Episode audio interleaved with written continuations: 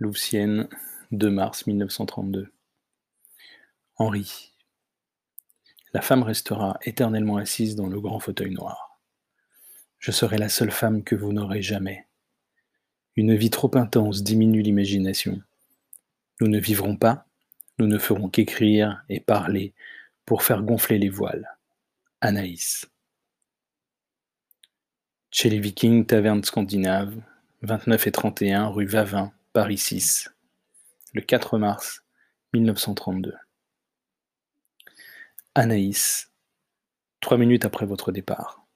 Non, impossible de le garder pour moi. Je vous dis ce que vous savez déjà. Je vous aime. Voilà ce que j'essaye de détruire encore et toujours. À Dijon, je vous ai écrit de longues lettres passionnées. Si vous étiez resté en Suisse, je vous les aurais envoyées. Mais comment aurais-je pu les envoyer à Louvciennes à je ne peux pas dire grand-chose maintenant. Je brûle de fièvre. Je pouvais à peine vous parler. J'étais sans cesse sur le point de me lever pour vous prendre dans mes bras. J'espérais que vous ne seriez pas obligé de rentrer chez vous pour le dîner, que nous aurions pu aller quelque part ensemble, dîner et danser. Vous dansez, j'en ai rêvé tant de fois. Moi dansant avec vous, ou bien vous seul dansant, la tête rejetée en arrière, les yeux mi-clos. Il faudra que vous dansiez pour moi ainsi. C'est votre côté espagnol, le sang andalou distillé. Je suis assis à votre place maintenant et j'ai porté votre verre à mes lèvres.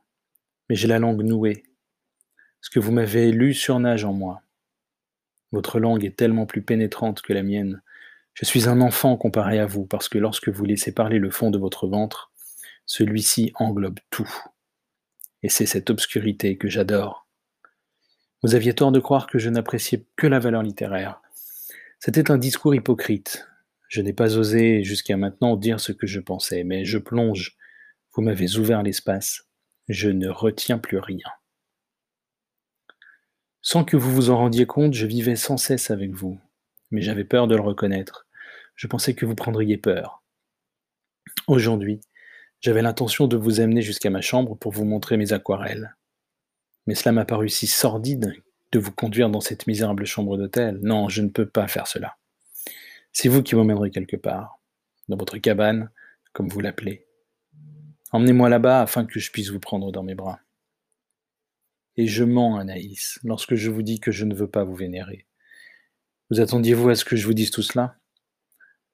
Lorsque j'ai vu le film de Pagnol, Marius, je rêvais de vous. Vous êtes comme ce bateau qui prend la mer et vos voiles sont entièrement déployées, et la lumière du soleil joue sur votre corps. Et comme Marius, j'ai rejoint le bateau à onze heures. J'ai sauté par la fenêtre de derrière et j'ai couru jusqu'au quai. Cependant, malgré votre permission, j'ignore jusqu'où je peux aller dans mes lettres. J'ai comme l'impression de commettre un sacrilège, et pourtant c'est impossible. Mon instinct ne peut se tromper. Néanmoins, j'attends impatiemment un mot de vous. Oui, vous m'avez dit, vous me l'avez dit et répété de cent façons différentes. Mais je suis lent, Anaïs, lent peut-être parce que la torture est délicieuse. C'est comme attendre de vous voir vous lever de votre trône. Et à propos de Hugo, Anaïs, je ne peux pas penser à Hugo. Il m'est impossible de penser à lui et à vous. Je vous en prie, ne vous mentez pas à vous-même maintenant, pas devant moi. Je vous appellerai peut-être demain pour vous faire savoir que cette lettre vous attend. Je vous appellerai bien tout de suite, seulement Hugo est là. Il y a un téléphone à mon hôtel, mais je ne connais pas le numéro et je crains qu'il ne soit pas dans l'annuaire.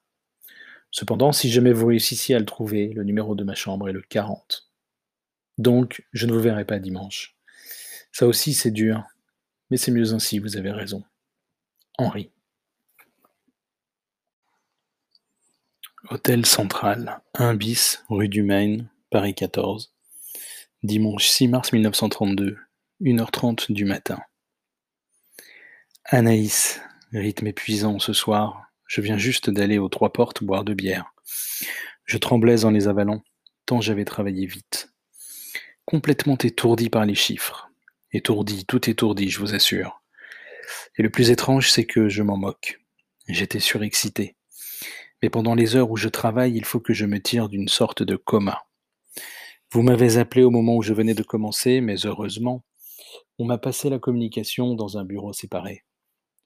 Ensuite, je n'arrivais plus à voir les chiffres. J'avais des trous. Je vous ai appelé ce soir, non à propos du télégramme, mais pour vous dire que j'avais envoyé la lettre, et comme vous le saurez lorsque vous recevrez ces mots, je l'ai envoyé du Viking, juste après votre départ. Et aujourd'hui, emmitouflé dans une robe de chambre, un par-dessus, un cache-nez et un chapeau, je me suis installé à ma table, et j'ai écrit dix pages du livre Tropique du cancer. La femme que je décris, penchée à sa fenêtre, j'avais envie de dire qu'elle était espagnole. Je suis plein d'Espagne. Vous ne vous imaginez pas combien de fois je tombe sur le mot Madrid ou Barcelone, même ici au bureau. Quand j'en arrive au cours du dollar par rapport à la livre, à la lire, etc., j'arrive à Madrid. Et là, je m'arrête. Je suis mort. Mais ce n'est pas seulement ici, c'est partout. Je vais à la rotonde et je tombe sur des Espagnols en train de discuter bruyamment. Encore l'Espagne. Anaïs, je vais au bar boire un verre et l'employé qui communique les dépêches de l'agent Savas me parle d'une fille qu'il aimerait bien me présenter. C'est un souteneur à 16 heures. La fille vient de Séville. L'autre soir, j'étais au café de l'avenue et il y avait une femme enceinte assise à côté de moi. Elle a ouvert son manteau pour me montrer son ventre à huit mois de grossesse. Elle m'a raconté qu'un sale espagnol l'avait abandonnée et elle se retrouvait là, comme un navire échoué, me demandant cent sous pour manger. Pas le temps de tout raconter, je suis un peu étourdi par toute l'excitation de la journée. J'ai eu votre bonne au téléphone et elle ne semblait pas très bien me comprendre. Aussi lui ai-je dit Vous êtes espagnol, n'est-ce pas? Alors je suis monsieur Miller. Bon. Fou, fou. Anaïs, vous avez libéré la sève. Je ne suis plus responsable de ce que je dis ni de ce que je fais. Écoutez, vous allez recevoir cette lettre et vous serez peut-être déçu. Elle ne contient qu'une toute petite partie de ce que j'avais à vous dire, et je n'ai toujours pas le courage que je devrais avoir. Pourquoi, bon Dieu, pourquoi? Vous m'avez donné la permission. Mais vous attendez-vous à tout ce que j'ai envie de vous dire? Vous m'avez lu vos notes. Oui, oui, il y a une différence entre ce que j'écris, ce que je dis et ce que je fais. Disons, il y en avait une. Anaïs, je suis constamment interrompu. Je vais essayer de continuer chez moi. Ils sont tous étonnés ici de me voir écrire si souvent. Ils me disent que je suis masochiste et me demandent pourquoi je ne rentre pas chez moi. Anaïs, je pourrais passer la nuit entière ici à vous écrire. Votre image est sans cesse devant mes yeux. Vous avez la tête baissée et vos longs cils tombent sur vos joues. Et je me sens si humble. Pourquoi me choisiriez-vous? Cela me trouble. Mais je ne veux pas pousser trop loin l'analyse, vous m'avez tiré dessus et je ne pourrai plus jamais être celui que j'étais, un simple ami. L'ai-je jamais été? Il me semble que depuis les tout premiers instants, quand vous avez ouvert la porte et m'avez tendu la main en souriant, j'étais pris, j'étais à vous. June l'a senti aussi. Elle m'a tout de suite dit que vous étiez amoureuse de moi, ou bien que je l'étais de vous. Mais je ne savais pas moi-même que c'était de l'amour. Je parlais toujours de vous avec enthousiasme, sans la moindre réserve. Et puis June vous a rencontré et elle est tombée amoureuse de vous, ce qui m'a rendu un peu malheureux. Non à cause de June, mais à cause de vous. Et le jour où j'ai pleuré chez vous alors que nous nous promenions dans les bois, j'éprouvais sous mon chagrin et mon désespoir un vif désir de vous prendre dans mes bras, un désir que vous m'aimiez. Mais vos premières paroles m'ont presque glacé. Vous m'avez dit Elle nous manque. Ce fut horrible sur le moment. Vous savez ce que c'est? Je n'ai pas besoin de m'expliquer. Mais je ne me suis pas détourné de vous. Pour la première fois de ma vie, j'écoutais quelqu'un tenir ce langage sans pour autant haïr ce quelqu'un. J'aurais pu tout vous pardonner. Je le peux encore. Arrivé dans ma chambre et toujours en ébullition, j'ai cherché la lettre partout. Je ne peux pas vous écrire encore. J'entends le bruit des dynamos par la fenêtre. Il se produit un drôle de phénomène dehors. Je vois un immeuble scintillant comme du métal. Et au-delà, une maison toute blanche, d'un blanc laiteux, le tout flottant dans un océan de charbon, je fais le tour de ma chambre pour voir ce que je pourrais vous offrir. Je ne vois rien d'autre que mes stupides aquarelles et puis des notes. Des notes partout, avec au verso votre nom inscrit partout. Montrez cela à Anaïs, demandez à Anaïs, voir Anaïs. Je me suis mis au lit sans pouvoir m'endormir, de nouveau debout, tremblant, avec toujours l'envie de vous écrire. C'est l'aube et tout est bleuté. Devant moi quelques extraits de Thomas Hardy. Ce sont presque les derniers que j'ai conservés, et là, qu'est-ce que je lis? Il est retourné dans la pièce et s'est assis comme s'asseyaient autrefois les hommes, la nuit de la Saint-Jean, attendant l'apparition d'un fantôme de la bien-aimée. Je vous apporterai mes notes. Elles sont pour vous. Et vous, me recopieriez-vous ces lignes que vous m'avez lues dans votre journal? Elles étaient splendides. Et je pense que c'est leur beauté qui me paralyse plus que toute autre chose. Comment, après les avoir entendues, pourrais-je jamais trouver des mots qui vous conviennent? Des bribes de nos conversations me reviennent à l'esprit. Jamais rien d'entier. Ce jour où vous disiez que la femme espagnole aimait que son amant vienne vers elle avec l'odeur du vin sur les lèvres. Vous m'avez dit que vous aviez envie de connaître un vrai débauché pour comprendre à quoi pouvait ressembler ce genre de créature. Et cette description de vous-même, marchant dans Paris, les pointes des seins tendues et vibrantes. J'ai senti, en lisant votre manuscrit, que pour la première fois, j'allais savoir ce qu'une femme éprouve en amour. Je ne cesse de me demander, est-ce qu'elle regarde toujours les hommes aussi droits dans les yeux? Et puis vous inviter à marcher dans la campagne, à marcher, pas dans la campagne, mais jusqu'à une auberge reculée. Et là, vous gorgez de vin, flairez votre sang arabe. Votre sang, j'en veux une goutte pour la regarder au microscope. Un jour, vous vous êtes avancé à moins de 30 cm de moi. Nous étions face à face, séparés seulement par le dossier d'une chaise. Comment ai-je fait pour me retenir? Mais d'autres fois, je ne sentais que votre esprit, et votre esprit est glissant. Il s'infiltre entre mes pensées, et il faut que je verse du sable, je ne veux pas que les roues glissent. Peur que vous vous approchiez de moi comme vous le feriez d'un monstre. Peur de n'être qu'un objet d'étude. Jusqu'à présent, c'est moi qui ai toujours étudié. Henri. Louvciennes, le 9 mars 1932. Henri, je n'avais pas l'intention de vous brûler hier. J'étais couché comme dans un rêve, et tellement liquéfié que j'étais incapable de vous entendre vous lever. Je voulais m'accrocher à ce moment. Quand j'y pense maintenant, cela me fait mal de vous avoir brûlé. Dites-moi que vous me pardonnez. C'était inconscient. Je n'arrive pas à vous écrire, Henri, bien que je sois resté éveillé toute la nuit pour vous parler, pour te parler de l'homme que j'ai découvert hier. L'homme que j'avais pressenti dès le premier instant, toutes les montagnes de mots, de citations, de phrases se sont écroulées. Je ne vois plus que la splendeur, la splendeur aveuglante de votre chambre, et ce moment irréel. Comment un moment peut-il être à la fois si irréel et si chaud, si chaud Vous voulez savoir tant de choses, je me souviens de votre réflexion. Seuls les putains m'apprécient. J'avais envie de répondre Avec les putains, c'est une histoire de sang. Il y a trop d'esprit entre nous, trop de littérature, trop d'illusions. Mais alors vous avez nié qu'il fût seulement question d'esprit. Mon visage vous fait croire que je place mon attente si haut, si haut.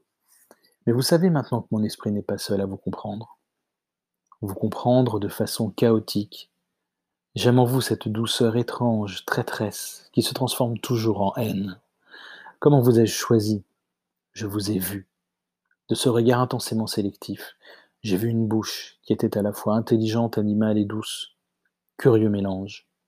Un homme humain avec une conscience sensuelle des choses. J'aime la conscience.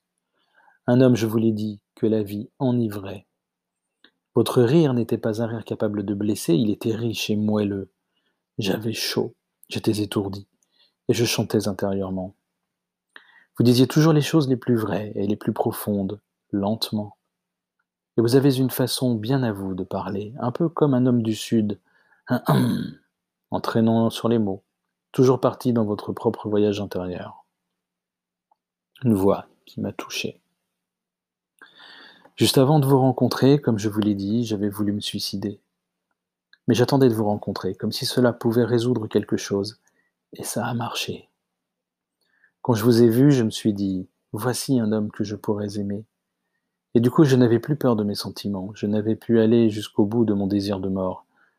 Cette idée de tuer à jamais le romantisme, quelque chose me retenait, et je ne peux agir que de tout mon être. J'ignore si c'est de l'amour, il y eut un long intermède, à cause de mon amour pour June, Henri, mon amour pour Dieu n'est toujours là. Hier, je n'ai pu supporter la vue de sa photographie. Elle nous possède tous les deux. Tout le reste n'est qu'une victoire temporaire. Je croyais être amoureuse de votre esprit et de votre génie. Je vous ai lu ce que je pensais de votre esprit et de vos écrits. Avec June, c'est le chaos. Je sentais que vous m'observiez. Je ne voulais pas de l'amour parce qu'il signifie le chaos, parce qu'il fait vaciller l'esprit comme des lanternes sous le vent. Je voulais me montrer très forte devant vous. Je voulais être contre vous. Vous aimez tellement être contre tout. Moi, j'aime être pour. Vous caricaturez. Il faut aller vite pour caricaturer. Moi, je choisis. J'aime. J'ai des bouffées d'amour qui m'étouffent la nuit, comme dans ce rêve que tu as essayé de rendre réel hier. Oui, de clouer dans ton baiser dévorant. Quand vous me sentirez distante, en retrait, Henri, ce sera June. Quel fut votre pouvoir ce premier jour pour réussir à m'arracher les pages que j'avais écrites sur elle dans mon journal? Vous ignorez à quel point je me protège. Je protège mes sentiments. C'est drôle comme vous réussissez à tirer de moi la vérité. Henri, moi aussi, j'ai envie de m'asseoir et de vous écrire longuement, comme si cela, cela allait me rapprocher de vous. Je ne vous ai jamais dit la joie que j'ai éprouvée à votre retour de Dijon. Quelle joie si intense je ressens chaque fois que je vous vois agir de manière spontanée comme moi. Et quelle joie encore lorsqu'en plein délire, vous dites soudain quelque chose de très profond, comme des illuminations de vie. Une lanterne qui ne s'éteint jamais complètement, j'aime cela aussi. Une vie sombre, et puis cette conscience. J'apprécie cela, vous me comprenez? C'est comme une intensification, de tous les plaisirs. J'aime le Créateur en vous également, celui qui enrichit la vie et lui donne une dimension incompréhensible pour les autres. J'aime votre sincérité et aussi votre insincérité. J'étais ravi lorsque vous vous êtes aperçu au milieu d'une lettre que vous étiez en train de m'écrire que celle-ci pouvait très bien constituer une préface. On se pénètre non par les sensations mais par la pensée. Je me le demande. Je ne serai pas chez Natacha demain. Écrivez-moi ou appelez-moi à la maison le soir, juste pour me dire ce que vous avez envie de dire ou de faire. Je répondrai seulement par oui ou par non, s'il y a quelqu'un dans la pièce. J'ai bien peur de ne pouvoir vous voir demain, mercredi, et pourtant j'ai tellement envie, tellement de choses à vous dire sur cette dernière partie de votre livre, qui est extraordinaire. Ah Hôtel Central, 1h30 du matin, le 10 mars 1932. Anaïs, j'étais stupéfait en recevant votre mot ce matin. Rien de ce que je pourrais dire ne fera écho à ces mots. À nous la victoire, vous m'avez rendu muet. Muet, j'entends, pour ce qui est d'exprimer ces choses-là en mots. Vous ne vous imaginez pas à quel point je m'émerveille devant votre faculté de tout absorber, puis de vous retourner, de faire pleuvoir des flèches, de les fixer, de les enfoncer, de les envelopper de votre intellect. J'en étais sidéré. J'approuvais d'abord une singulière exaltation, un sursaut de vitalité, puis une impression de lassitude, de vide, d'étonnement, d'incrédulité, tout, tout à la fois. En rentrant chez moi, je sentais le vent du printemps. Tout était devenu doux comme un baume. L'air me léchait le visage, j'aurais voulu en avaler davantage. Jusqu'à ce que je reçoive votre mot, j'étais paniqué. J'avais peur de vous voir tout entier, tout renier. Mais quand j'ai lu, j'ai lu lentement parce que chaque mot était pour moi une révélation, je repensais à votre visage souriant, à votre espèce de gaieté innocente, quelque chose que j'avais toujours cherché en vous, mais que je n'avais encore jamais tout à fait trouvé. Il y avait des moments où vous le laissiez deviner, à Louvcienne, et puis l'esprit reprenait le dessus, et je voyais vos grands yeux pleins de gravité, et ce pincement de vos lèvres qui m'effrayait presque, ou du moins m'intimidait. Vous me rendez terriblement heureux en me permettant de ne pas me couper en deux, en laissant vivre en moi l'artiste, si l'on peut dire, sans pour autant le faire passer avant l'homme, l'animal, l'amant affamé, insatiable. Aucune femme ne m'a jamais accordé tous les privilèges dont j'ai besoin. Et vous, vous m'appelez si gaiement, si fièrement, en riant presque, oui, vous m'invitez à aller de l'avant, à tout oser, à être moi-même. Je vous adore pour cela. C'est en cela que vous êtes un vrai régal, une femme extraordinaire. Quelle femme vous êtes. Quand je pense à vous maintenant, le sourire me monte aux lèvres. Je n'ai pas peur de la femelle en vous, pas peur de vous voir prendre feu. C'est ce que je veux. Je ne voudrais pas qu'il en soit autrement. Vous voyez, malgré tous mes pressentiments, je n'étais pas tout à fait préparé à la tempête que vous avez soulevée. Cet instant, dans la chambre ou debout, cambré en arrière, tu collais ton ventre contre moi, eu l'impression de ne plus rien voir. Et sais-tu ce qui s'est passé un peu plus tard? Vous me pardonnerez, je l'espère, le sang sur ton visage me rappelait la scène du jardin dans l'âge d'or de Buñuel, et je devenais fou, complètement hystérique. Et puis je revois très nettement votre robe, sa couleur, son tissu, son ampleur voluptueuse, aérienne. C'est exactement ce que je vous aurais demandé de porter si j'avais pu prévoir le moment de notre rencontre. J'étais également conscient de tout ce à quoi vous faites allusion, mais grandement soulagé de voir que vous traitiez ces choses. J'allais dire avec impudence, mais non, simplement avec insouciance. Et aujourd'hui, bien que dans une forme extraordinaire, j'ai éprouvé une délicieuse, une langoureuse sensation de douleur dans les bras, pour vous avoir serré si fort. Elle est née très très doucement. J'aurais aimé pouvoir la retenir. Anaïs, je vous envoie cette lettre à l'autre adresse. Malgré mes mauvaises manières, j'ai un certain sens de la délicatesse qui m'empêche d'envoyer ce genre de message à Lucienne. Vous comprendrez, je l'espère. Je joins également quelques pages supplémentaires du manuscrit de Fred, et quelques-unes du mien aussi. Notez, comme vous aviez bien anticipé sur ce que j'ai écrit aujourd'hui. Je fais allusion à ce que vous disiez sur la caricature, la haine, etc. Je vous appellerai demain vers midi, et si je n'arrive pas à vous avoir, il se peut que je téléphone le soir. Je suis intimidé par ce genre de situation. Ou est-ce de la fausse délicatesse? Je l'ignore. Quand je vous appellerai, je serai en mesure de vous dire s'il est possible de nous voir demain. Voyez-vous, je ne suis pas encore tout à fait en règle avec la police en ce qui concerne ma carte de travail. Le ruban rouge est sans fin. Henri. Paris, vendredi 11 mars 1932. Anaïs, avant de commencer, je viens de réclamer dix minutes pour vous écrire ce mot. Me sens si vivant, terriblement vivant, malheureux avec le sentiment d'avoir absolument besoin de vous. Ai choisi le silence délibérément, besoin de me retirer en moi-même, d'écrire, et mille choses viennent se mettre en travers.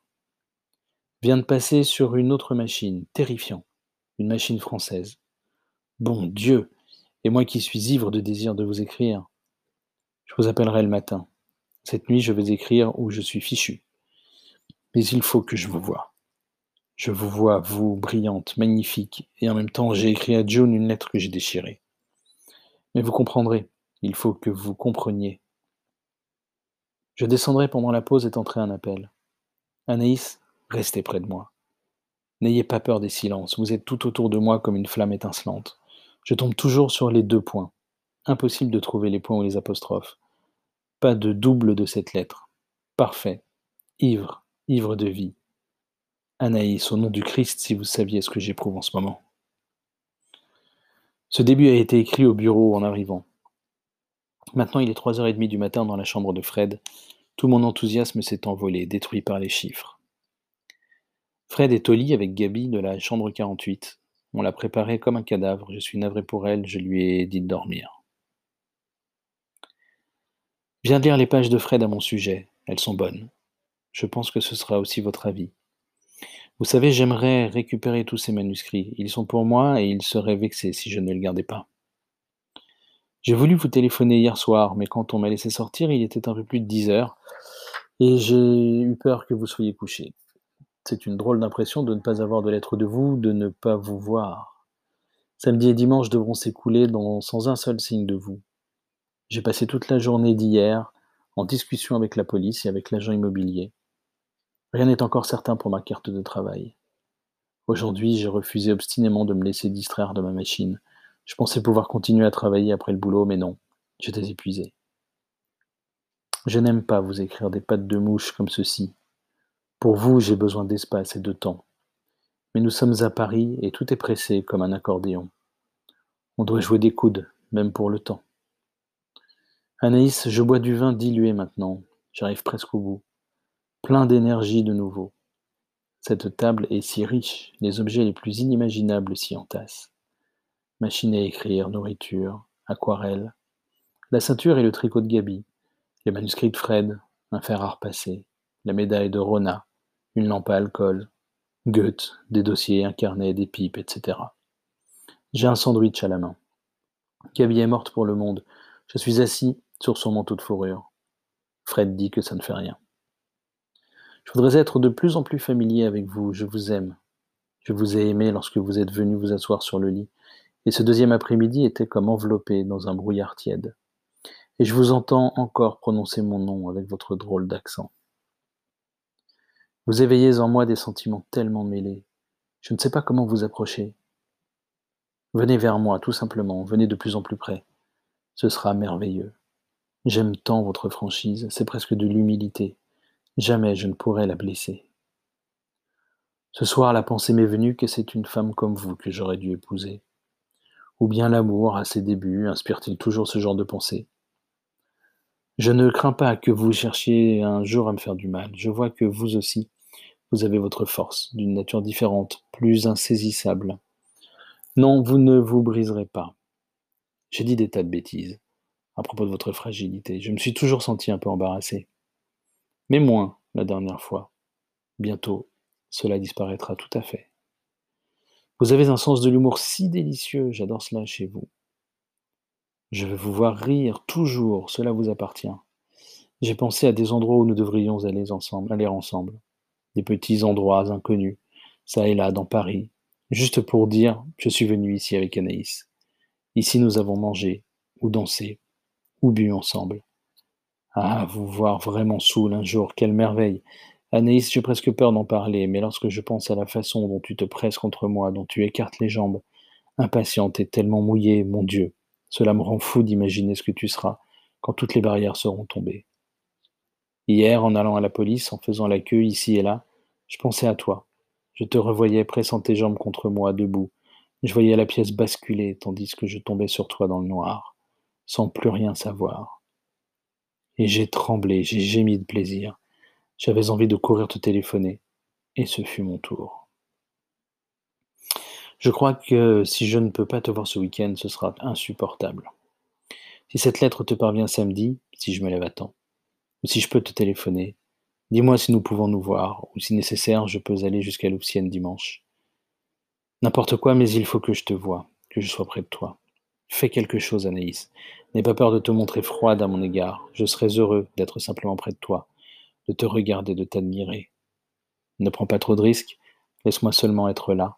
Si possible, essaye d'arranger un retour à Paris tous ensemble. Oh, je m'en fiche, n'arrange rien du tout. Ne fais rien qui pourrait te blesser et te compromettre. Je t'aime, c'est tout. Henri.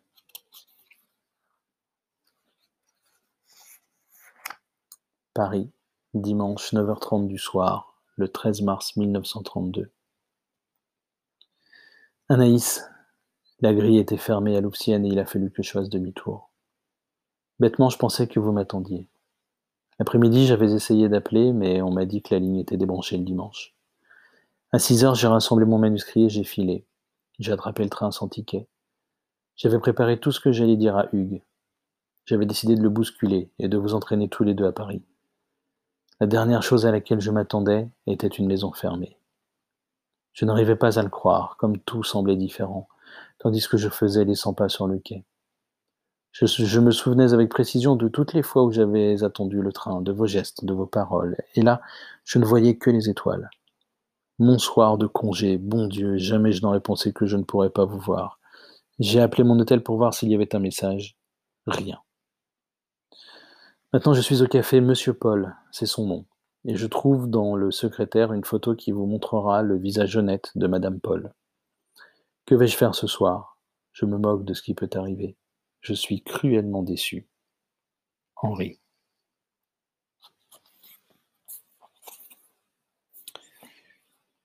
Correspondance passionnée, Anaïs Nin, Henri Miller.